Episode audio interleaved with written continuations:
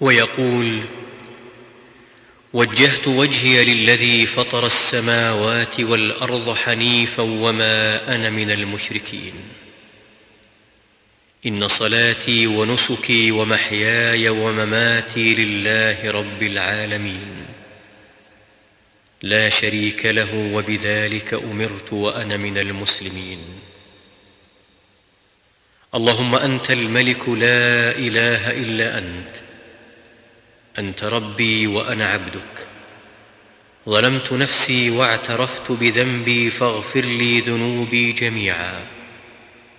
إنه لا يغفر الذنوب إلا أنت. واهدني لأحسن الأخلاق لا يهدي لأحسنها إلا أنت. واصرف عني سيئها لا يصرف عني سيئها إلا أنت.